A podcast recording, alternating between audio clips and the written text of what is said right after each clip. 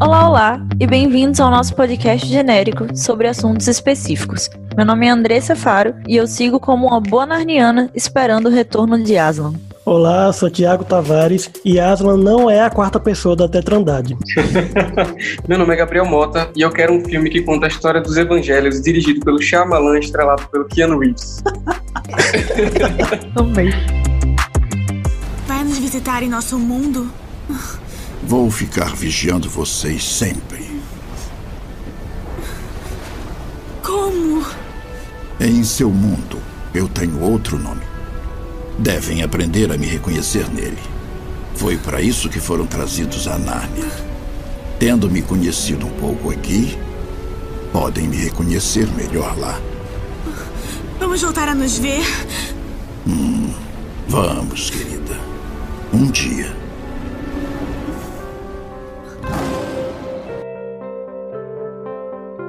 Então, vamos falar sobre filmes com temática cristã.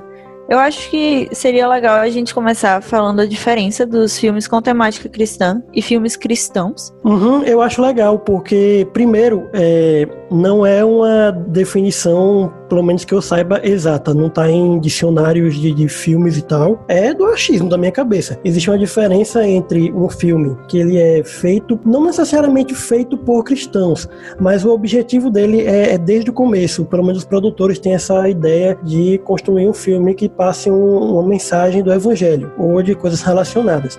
Existem outros filmes que, na verdade, tem um. O, o diretor não quis necessariamente passar um evangelho, algo assim. Ele às vezes só quis passar uma mensagem boa. Mas quando você olha, você começa a, a tirar coisas que são muito boas, que, que podem ser relacionadas ao evangelho. Aplicabilidades, né? Uhum. E que muitas vezes estão realmente relacionadas à, à Bíblia em si, a- a- às histórias da Bíblia, e as pessoas não percebem isso. Eu acho que, tipo, às vezes está tão no imaginário coletivo, né, que as pessoas não, não se tocam que aquela história boa, né, que ela tá tentando passar, muitas vezes reflete uma história que já foi passada na Bíblia, né? Uhum. Uhum. Vocês podem dar um exemplo de, de- do que seria cada um deles? Eu acho que um filme cristão é A Cabana, sabe? Ele é um, um- foi um livro escrito por um pastor que mostra o relacionamento entre o homem e Deus de uma forma mais ficcional, mas tudo pautado na Bíblia. E aquilo foi passado pra TV ou foi passado pro cinema com exatamente a mesma visão. Então, ele é um, um filme 100% cristão. Ele foi escrito com esse propósito, né? Me tira uma Já é diferente. Oi. Se você lembra, se. Porque no caso de A Cabana, eu não sei. Pode acontecer, existe essa possibilidade de ele ter sido feito por uma produtora normal, assim, vendo a possibilidade do, do lucro. Que é diferente, por exemplo, de um Deus não está morto da vida. Deus não está morto da vida é ótimo. De um Deus não está morto. Que ele poderia dar errado. Ele não, não. A pessoa que fez aquele filme, ele fez realmente para passar uma mensagem. O lucro vem depois, entendeu? Não sei se vocês concordam vendo dessa forma. Uhum. Peraí. Mais ou menos, porque eu acho que a questão do lucro e da mensagem, dessa dicotomia, eu acho que ela não, não define em, em si. Porque, supondo que o filme da cabana não tenha sido feito exclusivamente pela mensagem, pela história, mas feito por uma produtora, trabalhando como uma produtora, para criar um, um- um produto, lançar no mercado e ter retorno financeiro, ainda assim eu acho que ele se enquadra na, na, na categoria de filme cristão, porque o conteúdo de onde ele foi baseado e o conteúdo que ele passa não é afetado, não foi afetado por essa visão da produtora.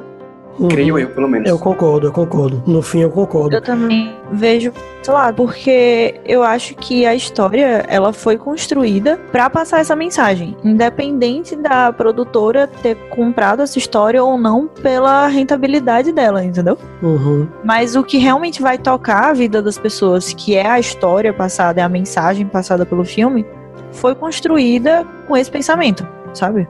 Eu entendo, eu concordo. O meu, o meu problema, e até enquanto vocês falavam, eu percebi, mudei de ideia, é a questão, por exemplo, de, de Nárnia que eu tava pensando.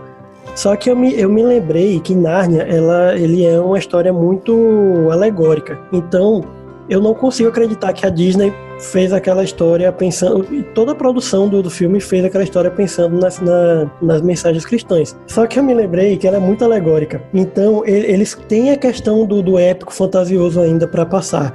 A cabana, por exemplo, não tanto. Apesar de ser uma alegoria, ela é muito, muito mais explícita a questão. É Deus ali, né? Ele diz, eu sou Deus, aquele é o Espírito uhum. Santo. É Deus, Jesus. é Jesus, o Espírito é Santo, Jesus, exatamente. É. Eu concordo com isso aí, sabe? Eu acho que o filme, a mensagem é o que importa, sabe? Se a mensagem ela foi feita pensando em passar essa ideia, em passar a Bíblia, em passar Cristo, sabe? Para mim ela já é, uma, é um filme cristão, independente comprado ou não esse filme pela rentabilidade dele, entendeu? Uhum, entendi. Então, e no caso de um filme com temática cristã, que exemplo você acha que a gente poderia dar para a galera aí entender mais ou menos essa diferença? Então, nessa questão do filme com uma temática cristã, você na verdade pode achar em qualquer lugar. Você pode achar em filmes que na verdade não tem esse objetivo mesmo porque na verdade você pode fazer esse exercício de tentar encontrar temas que são relevantes para nós cristãos em várias obras. O pastor Eduardo Medeiros, por exemplo, você já, você já deve ter ouvido ele falar sobre isso. Ele, ele exercita esse olhar né, de tentar achar esses temas em várias obras. Por exemplo, quando eu assisti Coraline a primeira vez, foi só um filme assustador, muito divertido e que não me eu não lembro de ter eu consegui entender alguns temas que ele quis passar, mas na verdade só depois eu fui percebendo, nossa, mas se você olhar direitinho, essa é a forma que o diabo age, essa é a forma enganadora que ele faz. Ele, ele não se apresenta de uma, de uma forma horrível, ele se apresenta de uma forma muito sedutora. E isso eu só fui perceber depois. E eu sei que o Neil Gaiman, o, o Henry Selick, se eu não me engano, é o diretor do filme, né? Eles não queriam passar uma questão cristã de, de olha como o diabo age, como você pode cair nessa, nessa, nessa sedução. Mas você, você pode achar essa mensagem se você quiser em um filme. Exato. E é assim, é, segundo o Neil Gaiman, né, a temática do filme é tome cuidado com o que você deseja. Sim. Né? E eu acho que isso vai muito também da questão, a gente puxa isso muito para o cristianismo por causa da própria cosmovisão cristã. Uhum. Né? Então, se a gente vive em Deus e Deus vive em nós, a gente vai enxergar Ele nas outras coisas, entendeu? Sim. A gente vai enxergar aquilo que é bom e aquilo que é ruim, a gente vai tirar lições daquilo e aplicar a nossa visão em cima daquilo, né? Então, eu não lembro quem foi que falou isso, mas alguém disse que o cinema, ele é um exercício onde tudo vai se conectar, né? Parte do da história, parte da, da lição daquele filme vai ser dada pelo repertório sociocultural da audiência. Isso, verdade. Então, se eu carrego em mim todas essas lições, todos esses valores, eu vou julgar aquele filme pelo crivo dos meus valores. Então eu vou enxergar nele basicamente o que eu quero enxergar nele, entendeu? Então, isso eu... vale pra vida, né? Isso vale pra vida, né? Eu consigo tirar dele tudo isso. Então eu acho que muitas vezes o filme com a temática cristã por mais que ele não queira passar aquela temática, né, a gente enxerga isso porque é quem somos. Então a gente projeta isso em cima do filme e a gente consegue retirar lições daquilo ali. Mas eu vejo muitas vezes o filme com temática cristã, um filme que está relacionado ao cristianismo de alguma forma, mas que não necessariamente ele foi feito para isso, né? É uhum. como Thiago falou. Então, tipo, Coraline eu acho que é um exemplo perfeito. Porque é um filme absolutamente assustador. Se você quiser olhar ele com, com olhares de uma criança, você sai traumatizado. Mas ele é um filme. Isso, criança, criança. Se você for. É. Mas, tipo, se você for olhar para ele com, com essa visão, cara, você olha e você, tipo, tira lições pra vida daquilo, entendeu? Verdade. Porque é aquele negócio, é uma pessoa que tá super insatisfeita com a vida que leva, que não dá valor ao que tem, que tá com raiva de tudo, porque essa é a Coraline, ela tá reclamando de tudo, ela, ela não consegue enxergar o, o bom nas coisas, né? E ela começa a projetar aquilo para um mundo fantasioso. E o, o inimigo, né, que é aquela aranhona, né, do filme, vai se alimentando disso, vai pegando os pontos fracos dela, né, e vai apresentando para ela, poxa, olha, isso aqui poderia ser assim, isso aqui poderia ser assim, eu poderia fazer isso para você se você quiser, né? E ele vai seduzindo ela para que no final das contas ela entregue a ele o que há de mais valioso nela, que é a alma dela. Então eu acho que é uma a gente consegue fazer um paralelo perfeito, né, com, com a nossa vivência cristã e tudo mais.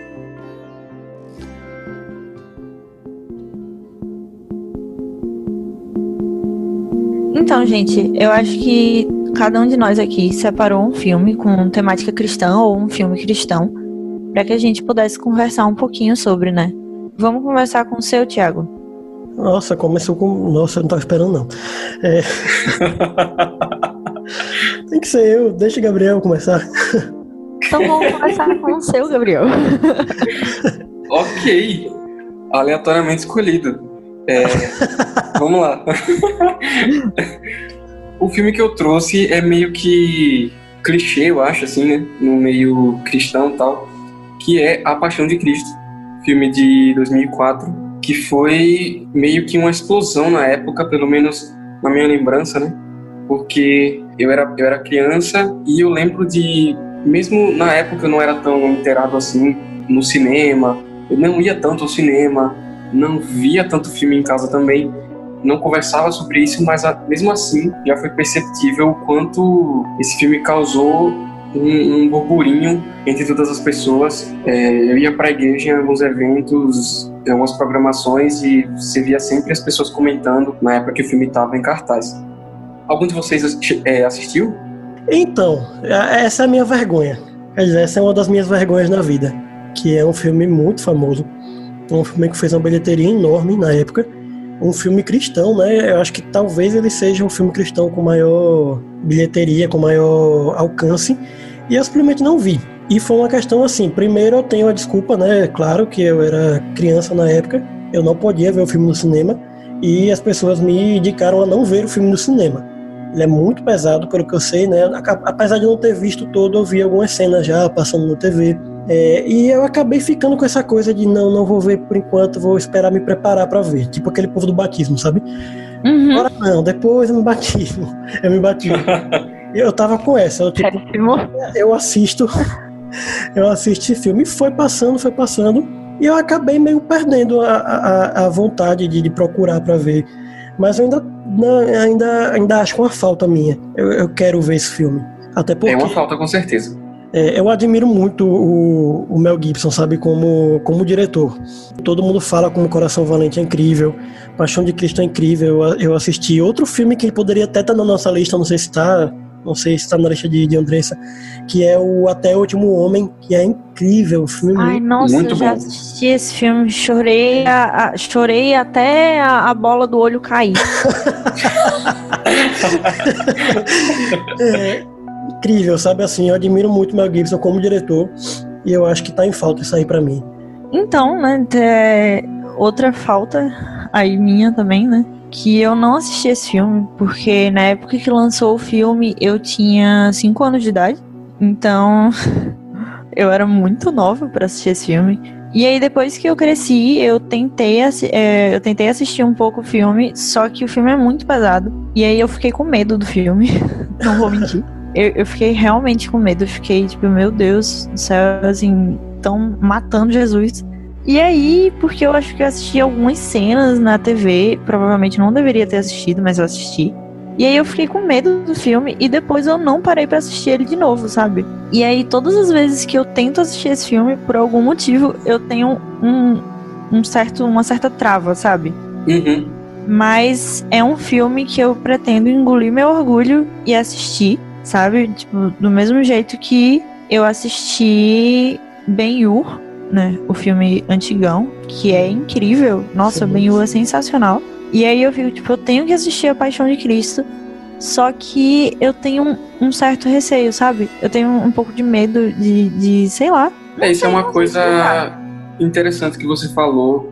E eu acho que isso se aplica muito aquela questão que a gente comentou antes do contexto de cada um, contexto individual, é, psicológico, social, tal, porque a gente vai encarar naturalmente esse filme com outros olhos, né?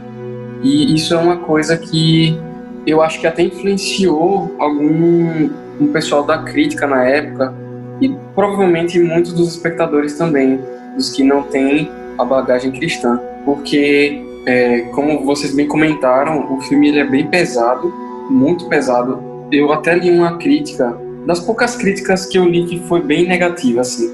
Eu li uma crítica que justamente comentava o quanto o Mel Gibson ele foca em grande parte do filme no sofrimento, mas não só no sofrimento, assim, passivamente. Ele foca também é, ativamente no, no que está causando aquele sofrimento. Então, não é nada subjetivo que acontece. Ele mostra tudo, é muito sangrento, sanguinolento, em alguns momentos perturbador. É, mas, em se tratando de um acontecimento que foi real, quer você acredite ou não, porque historicamente, quer dizer, quer que você acredite na, na, no fator sobrenatural da coisa, mas historicamente isso aconteceu, o homem chamado Jesus sofreu daquele jeito isso é muito impactante. Então, você ultrapassando essa barreira e conseguindo assimilar aquilo, principalmente para nós que somos cristãos, eu acho que é um filme meio que obrigatório, ele se torna, sabe? Então é por isso que eu trouxe ele para recomendar, mesmo que, mesmo tendo certeza que muita gente já deve ter assistido.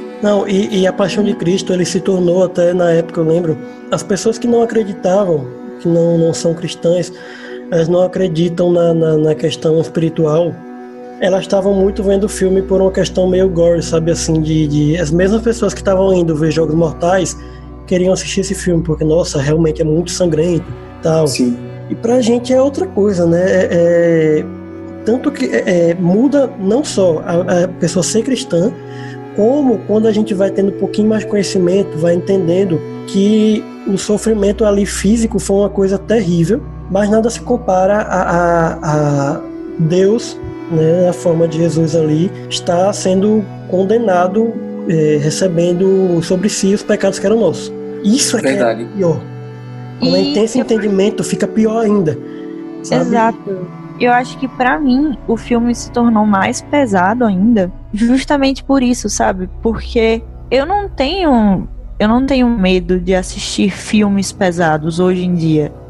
Sabe, eu assisto e tranquilo, é uma história fictícia, sabe? Mas quando se trata desse filme, é aquilo, sabe? Por mais que seja um filme, seja uma representação, mas é uma história real, sabe? Sim. Você tá pegando e você tá mostrando o sofrimento que Jesus passou por mim, sabe? E por você. Então, a gente tá vendo aquilo que realmente aconteceu, sabe? E a gente está vendo que aquele sacrifício foi feito por mim, para que eu tivesse vida, para que eu pudesse viver. Ele teve que passar por aquilo, sabe? Uhum. uhum. E ao mesmo tempo que isso dá uma leveza no sentido de você se encher de, de gratidão e falar, tipo, meu Deus, como Deus é incrível, sabe? Como Deus é incrível a ponto de nos amar, é, o amor dele é tão louco, né? Que ele pegou o único filho e passou por isso para que a gente pudesse viver. Mas ao mesmo tempo, é aquele negócio que você olha e você faz tipo, meu Deus, Jesus, é, eu não mereço isso, sabe? E Sim. é aí que entra a graça, né? E caramba, eu acho que é uma coisa tão difícil para o cristão, né? Aceitar a graça de Deus. É algo que, que a gente torna difícil. Porque uhum. a gente vem de uma cultura onde a gente precisa merecer as coisas, né? O nosso amor, ele é condicional. É Quando a gente coisas... se depara com a graça e a gente se depara com o amor incondicional de Deus, é como se a gente entrasse em parafuso, né? Às vezes. Sim. Porque a gente quer merecer aquele amor e a gente consegue, percebe que a gente nunca vai merecer esse amor. Né? A gente nunca vai merecer essa graça. Justamente porque ela é de graça ela é algo além das nossas ações.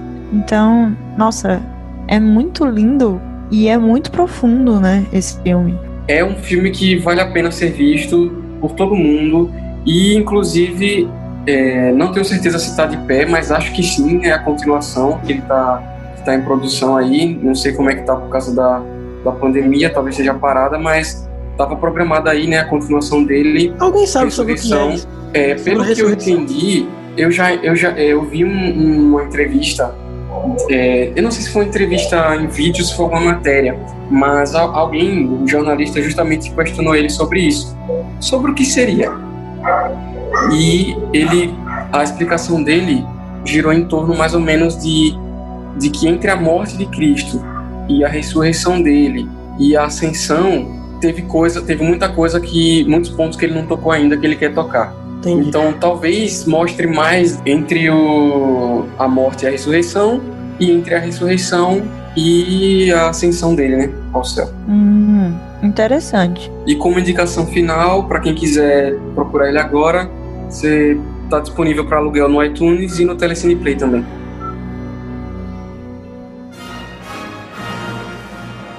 Então, eu trouxe um filme que ele é bem antigo, um filme que eu demorei muito para assistir. Quando assisti, eu fiquei, por que eu não assisti isso antes, gente? Que é o Ben-Hur, de 59. Nossa, esse filme é incrível. Sim, e ele tá dentro de, um, de uma coisa muito especial para mim, que inclusive você pode citar o, o Paixão de Cristo, até o, o, até o último homem que eu comentei, que são filmes que são tecnicamente incríveis. Eles são são filmes incontestáveis. Tipo, o Ben-Hur mesmo, ele ganhou 11 Oscars, né? Ele é um filme que, que ele se apresenta, sabe? As pessoas querem assistir ele por uma questão técnica, por uma questão de história. Nossa, sobre o que é esse filme que é tão impactante na história do cinema? E aí, quando você assiste ele, você descobre uma mensagem incrível e que ela é muito ligada ao cristianismo, porque não é velado, não é uma coisa, não é uma alegoria. Jesus está lá, ele traz uma mensagem. Né? É, o filme conta a história de um judeu de, de alta classe na, na, naquela região e ele é traído pelo seu amigo e ele é levado assim, ele, ele é escravizado, ele passa por coisas horríveis e quando ele, ele consegue o favor de uma pessoa de alta classe Roma. Quando ele volta, ele volta sangue nos olhos, ele quer a vingança. E nisso, ao longo do filme, ele vai tendo encontros com Jesus até chegar no dia da crucificação. E aí ele, ele é tocado de uma forma pelaquela crucificação de Cristo que é muito impactante. Eu tô falando assim por alto para não, não ter spoiler, não sabe? dá muito spoiler, né? Porque, por favor, se você não assistiu ainda, vá assistir. Por favor, a versão de 59, porque a versão Sim. de 2016 é, é um pouco problemática, não. mas... É, tá bom. A é perfeita. A de 59 é muito boa. E assim, ele é um filme longo, mas talvez você possa assistir hoje dividido em duas partes. Ele até é dividido em duas partes, porque Ele é, inclusive, foi algo muito engraçado para mim quando eu assisti esse filme. Porque quando eu assisti esse filme, eu não fazia a mínima ideia de que o filme tinha intervalo. Eu achava que ele era um filme longo e pronto, sabe? Um filme de duas horas e pouca. Eu não verifiquei isso quando eu fui assistir. Uhum. E aí eu era, eu acho que eu era adolescente, sabe? Tinha uns anos quando assisti esse filme. E aí, quando eu tava assistindo o filme, e aí eu imaginava, tipo, nossa, o filme deve estar tá perto de acabar, porque o filme já tá bem grande. né? E aí, é, minha mãe passou por mim, e aí ela disse, vá dormir, você termina o filme amanhã. Aí eu disse, não, mas o filme já tá acabando. Aí ela olhou pra mim e fez, já deu o intervalo? Aí eu fiz, oi?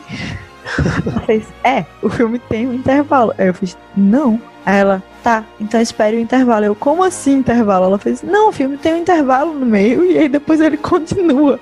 Aí eu fiz, ai meu Deus, ok.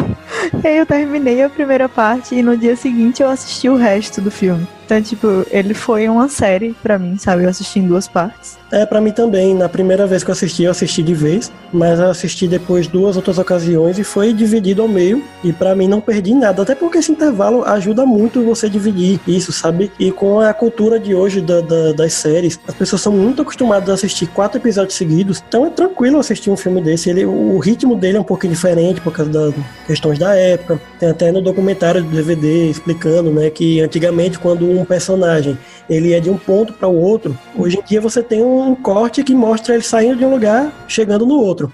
Antigamente as pessoas não tinham essa noção. O personagem tinha que sair de um lugar e tinha que mostrar a caminhada dele até chegar no outro lugar.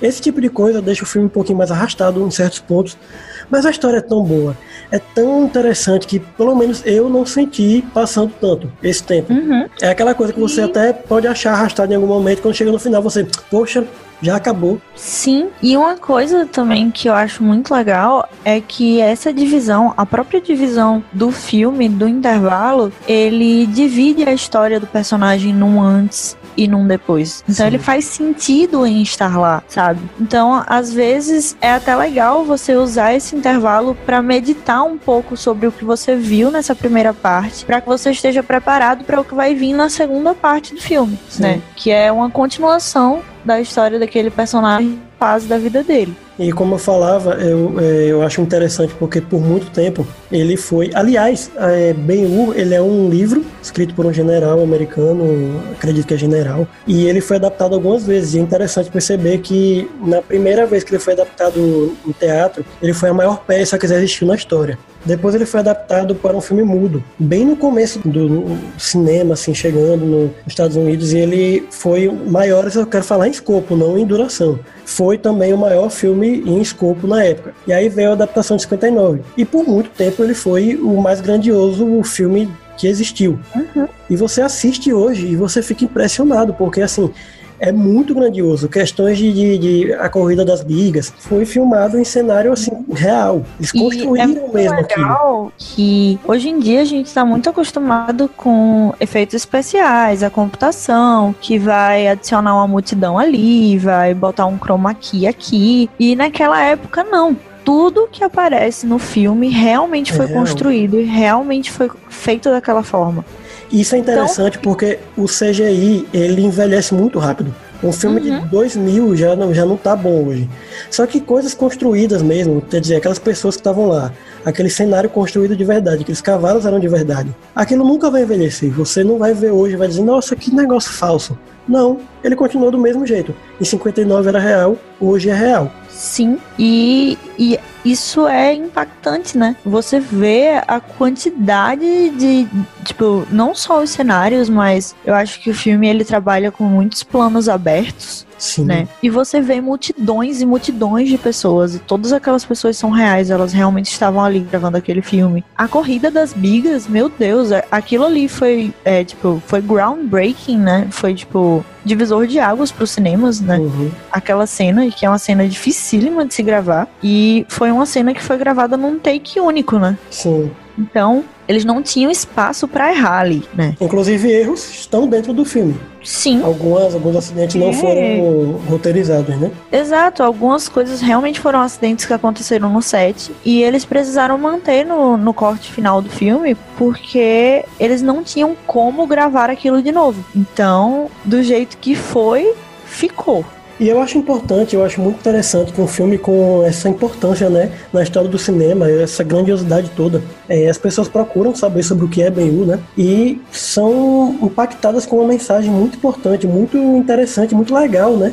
Ela não é, ela não é panfletária, ela chega de forma natural, né? E até fica um aviso assim para você que não assistiu o filme ainda, eu vou falar aqui sobre o que é. É, é a mensagem do perdão.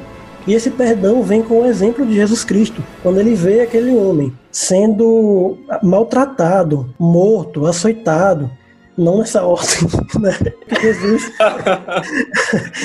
e vê que Jesus perdoou, né? Você mata a pessoa, depois você açoita ela. que coisa inútil, né? É, ele é impactado por aquilo e ele decide perdoar aquele que, que fez tão mal a ele, né? No passado. E é muito impactante. Você, assim, é, existem coisas que vão acontecendo durante o filme que levam você a ficar tão emocionado nessa parte, nesse momento, né? De, de, de- desse perdão no coração dele. E que é muito interessante, muito importante. Eu sei que impactou muita gente. Sim, com certeza. E uma coisa que eu acho muito legal na história de Ben-Hur é a questão de como é, Deus honra essa história, né? Como é, quando assim que ele foi feito, ele foi um dos maiores livros. Depois ele se tornou uma das maiores peças de teatro para se tornar um dos maiores filmes, um filme lembrado por todas as gerações que vieram depois, porque ele é um grande marco na história do cinema, né? Sim. Então, ele é um livro, é, ele é uma história que impactou em absolutamente todas as mídias que ele entrou. Sim. Né? Ele impactou na ele impactou na questão do teatro, ele impactou no cinema e ela é uma história que não vai morrer. Eu tenho certeza que essa história ainda vai ser contada várias e várias vezes de várias formas diferentes, né? Eu até espero que seja contada porque é, eu assisti o de 2016 e sei não. Mas vocês venderam muito bem aqui e estarei assistindo o Ben de 1959 amanhã. não, na verdade eu ia até comentar com a Andressa porque é, o que a Andressa estava falando, porque me parece que as pessoas têm um amor muito grande por essa história. Elas gostam do que do que estão contando, elas trabalham com dedicação o filme de 2016 você, você não vê isso, sabe? Você não sente isso na tela. E eu acho que, que, é, que é essa questão. Deus honra, mas o trabalho você faz de qualquer jeito, aí. É, isso é verdade.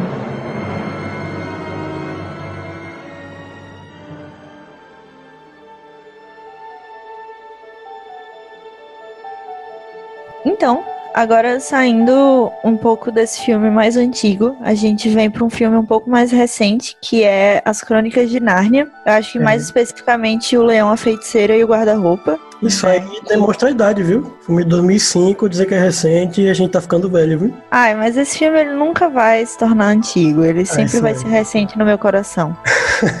boa, saiu boa. Sim. Muito boa.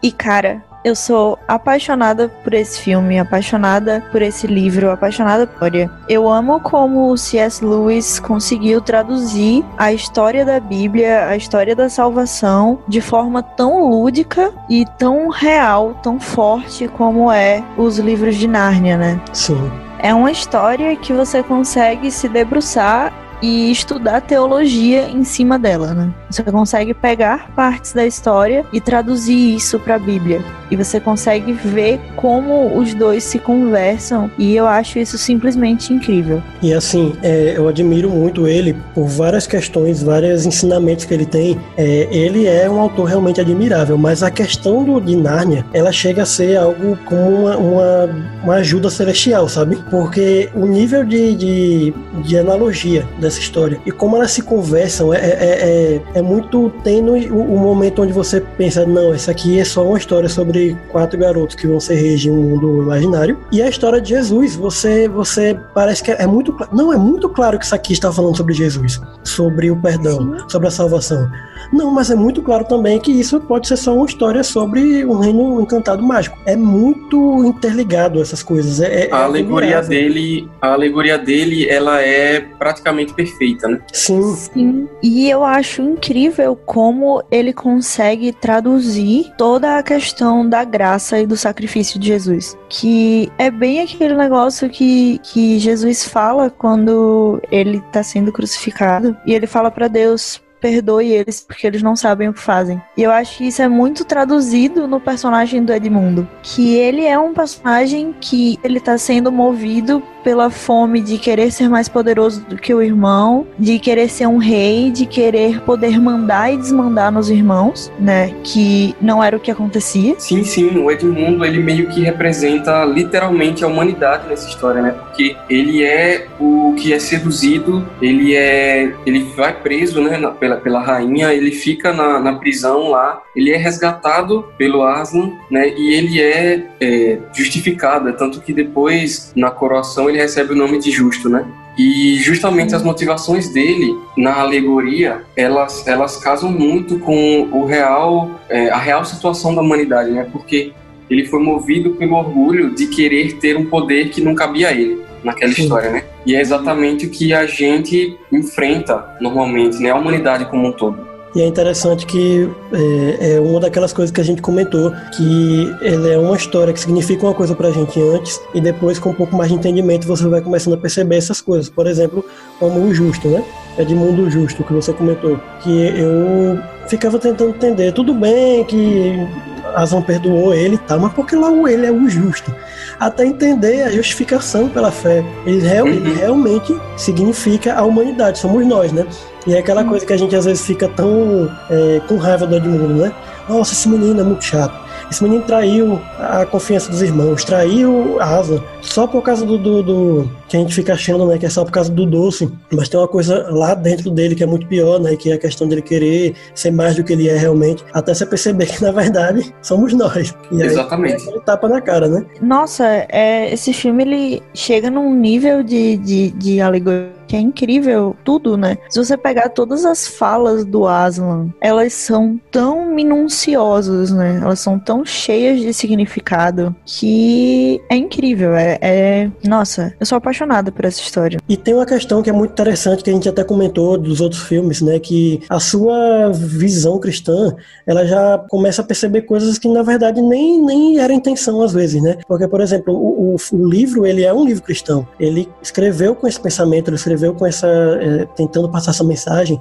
A gente sabe que a adaptação, né, a Disney não estava muito interessada em, na, nas mensagens do filme, e sim com, com o lucro, com a, com a questão de, de, do filme épico e tal, mas ele é tão bem adaptado que as mensagens estão todas lá. A alegoria principal que ele quis passar tá lá, mas você ainda pode começar a achar coisinhas aqui, coisinhas ali que na verdade nem era intenção, mas com a sua visão você, você consegue perceber, né? Sim, e isso é algo que, tipo, eu acho que esse é um livro muito, assim, agora falando da questão cristã da coisa, né? Eu acho que ele é um livro muito abençoado no sentido de que a, a mensagem dele, por ser a mensagem de Cristo, ela transpassa, né, a questão da própria história de Nárnia. E você começa a enxergar aquilo realmente como sendo a história de Jesus. E você passa a perceber questão de detalhes na história, né, que são sensacionais. É, por exemplo, no segundo livro, quando a Lúcia pergunta pro Aslan por que que ele não não apareceu, por que que ele não apareceu na hora que eles precisavam dele.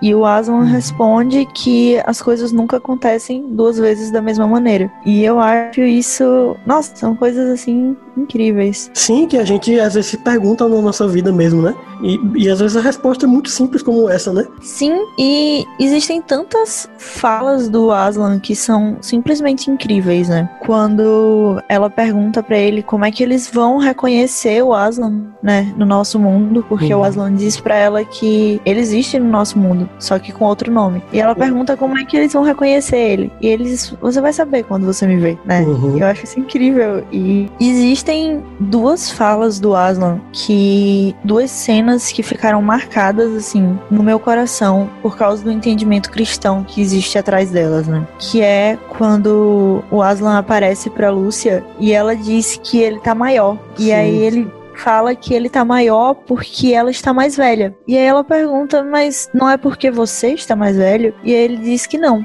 Que ele não está mais velho, mas conforme ela cresce, ele vai aparecer maior para ela. Nossa, que legal, e né?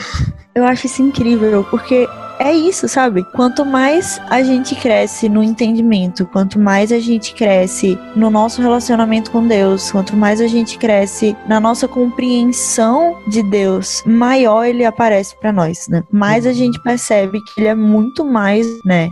E aí tem uma questão que eu acho muito interessante, que eu até coloquei na minha entrada, que é essa alegoria ela é tão bem feita, ela é tão interessante. E aí o Lewis ainda me vem com essa de dizer que no seu mundo tem outro nome, que é mais genial ainda, mais legal, se torna mais real na nossa vida. Que eu acho que algumas pessoas começaram a, a confundir um pouco as coisas. Eu vejo gente que tem uma atitude que é um pouco idólatra com o Aslan, sabe? É, se for ver na internet assim, tem pessoas que, que, que colocam a figura de Aslan como se ela realmente fosse Jesus, não a alegoria de Jesus, como se Narnia existisse e o leão tivesse lá. Meu meio que alçando a, a, o escrito dele à categoria de, de cânone da Bíblia. Quase isso, sabe? É meio real para essas pessoas.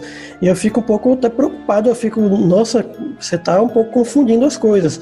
É muito interessante, use como, como alegoria. É, nosso Jesus realmente é incrível. E você vê essa, essa, essa analogia, conseguir entender, até para uma criança é muito legal, né? De você conseguir entender como seria esse Jesus que às vezes parece tão distante, né? Se você não tem essa proximidade com ele espiritual, e aí você coloca uma figura de um leão, que ele tá ali próximo, você entende como é que ele é. é às vezes a pessoa começa a confundir um pouco. Eu acho. Você já viu isso? Eu, pelo menos na internet, já vi. Sim, e eu acho que é como aquela frase que falam sobre o remédio, né? A diferença entre um remédio e um veneno é a dose. Eu acho que muito, assim, ela é incrível, mas ela é uma metáfora. Uhum. E a gente precisa encarar ela como uma metáfora. É, Aslan vai refletir partes do caráter de Cristo, mas ele é um personagem ficcional, ele não reflete o todo. E assim como nenhum homem e nenhum personagem vai conseguir refletir o todo de Jesus, o todo de Cristo e o todo de Deus. Sim. Entendeu? Ele vai refletir partes, mas o todo nem a gente vai ter conhecimento enquanto a gente tá em vida. Nessa aqui, né?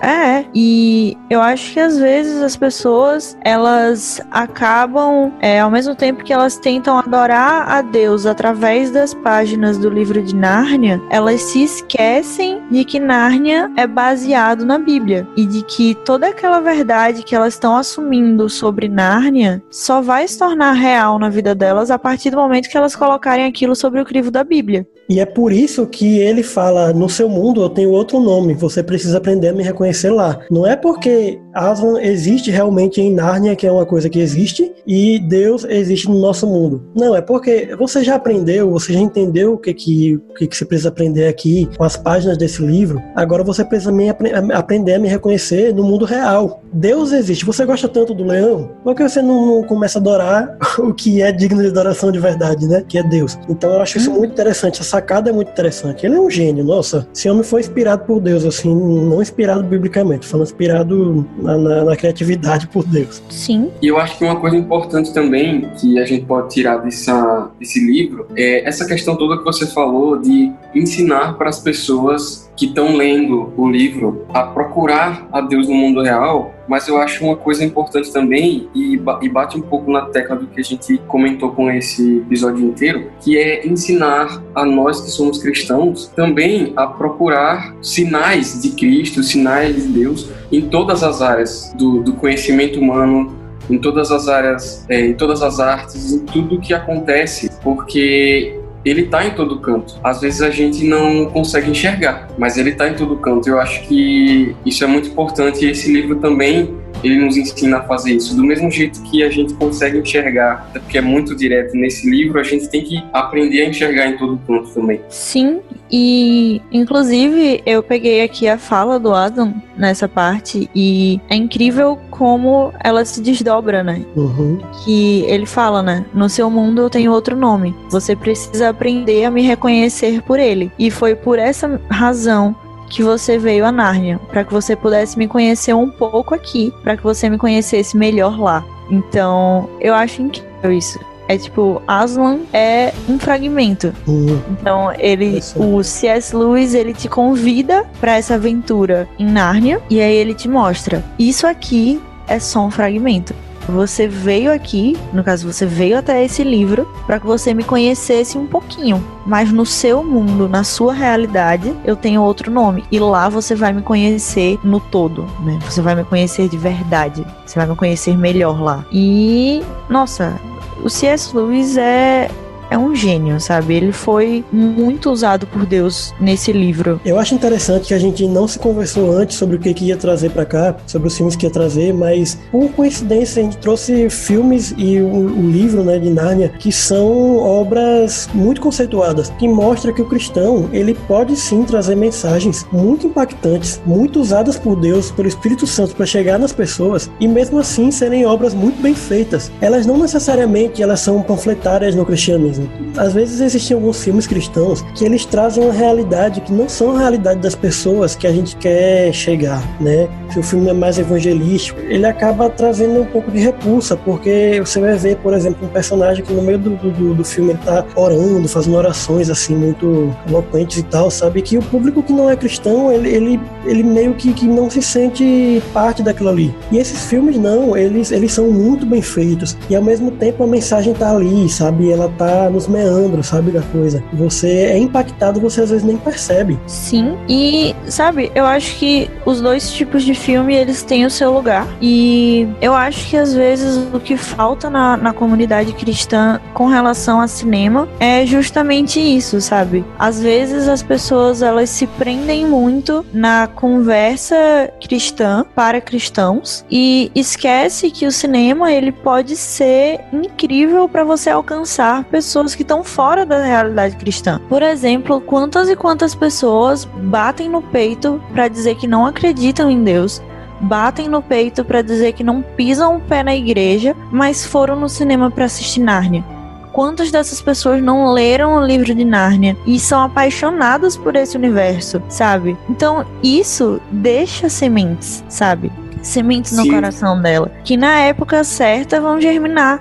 Então, Uhum. É necessário, às vezes, filmes que são centrados para o cristão para trazer uma reflexão para a comunidade de dentro do cristianismo, entendeu? Para você dizer, nossa, isso aqui que a gente está fazendo não tá certo, a gente precisa mudar, a gente precisa prestar mais atenção nas outras pessoas e tudo mais. Que aí você fala para a comunidade cristã mesmo, mas existem aqueles filmes que eles precisam se comunicar com os de fora. Eles precisam ter a mensagem cristã, eles precisam passar o evangelho, passar o caráter de Cristo, mas ao mesmo tempo a gente vê que eles têm que chamar a atenção desse pessoal de fora, sabe? E o que eu acho incrível sobre Nárnia é que, cara, tá tudo lá. É a Bíblia, velho, esse livro, sabe? Ele fala, ele do início ao fim, ele fala sobre a Bíblia, mas ele consegue falar com os de fora, sabe? Numa linguagem única é a linguagem da história, né? E eu acho que eu vejo o cinema com esse poder, né? Eu vejo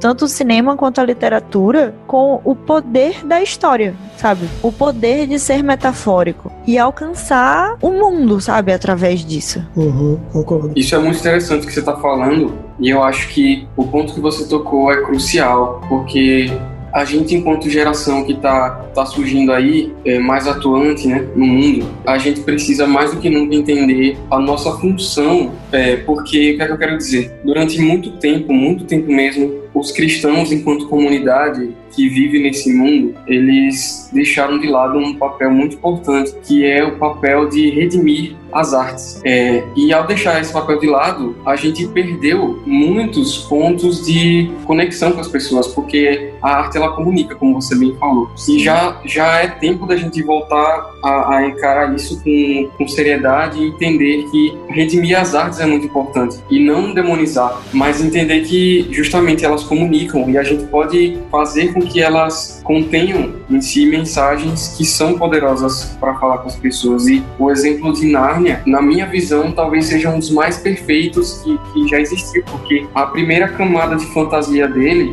ela é muito bem amarrada de maneira que se a pessoa não tem um, um fundo, é, não tem um, um, pano de fundo cristão, talvez ela não entenda de primeira mão. Mas como a gente bem comentou aqui já várias vezes, a alegoria que ela contém está tão bem entranhada e tão bem colocada que a mensagem ela, ela passa. E eu acho que só complementando, isso não se resume a, a cinema e a literatura, mas a todo tipo de arte possível que possa comunicar alguma coisa. Música, cinema, literatura, todo tipo de arte visual, é, isso é uma coisa muito importante.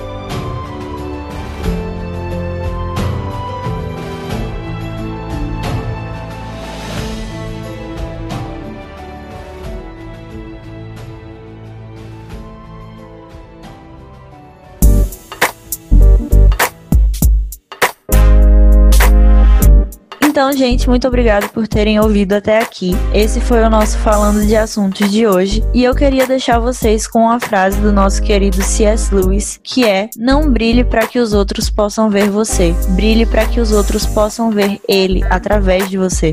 E é isso.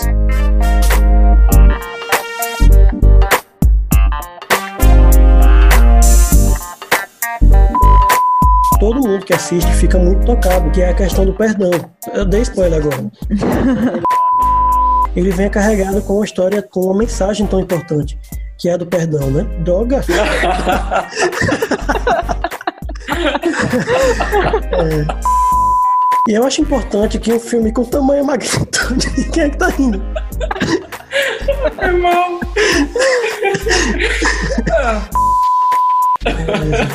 O filme é de 54, pelo amor de Deus. Mas é porque eu, eu, eu, vou, eu vou confessar um negócio agora. É porque no meio do, do que eu tava falando, eu percebi que eu não lembrava mais da história. Aí eu fui de dizer que era pra não dar spoiler. Mas eu, me sa... eu acho que eu me saí bem ali na. Deu pra fingir que era era spoiler mesmo. Ai, Jesus. Eu acho que eu me saí bem. Agora não, né? Agora foi uma merda. Eu tô morrendo. Cara, eu queria muito essa câmera aberta.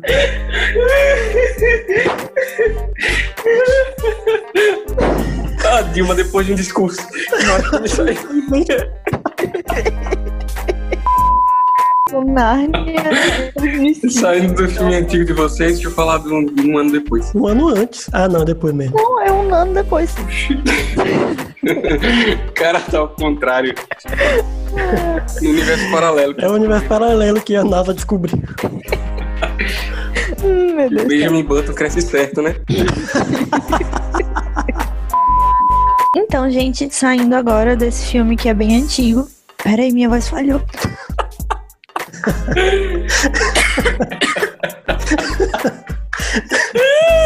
O que aconteceu com minha voz? Ela só sumiu. E aí, Andressa, eu acho interessante uma, uma questão que eu até coloquei na minha, na minha entrada, né? Que Alô? eu acho muito interessante. Oi? Alô? Falei tanto, gente. Gente. Não mais nada. Você não tá ouvindo nada? Oi? Não tava ouvindo nada que eu tava falando. Não. Eu tava falando tanto aqui. Não. Você falou Andressa. Sumiu a voz. Cara fala, Andressa, aí tá. É, aqui. Não fecha não. Ah, Gabriel, multa aí, vai.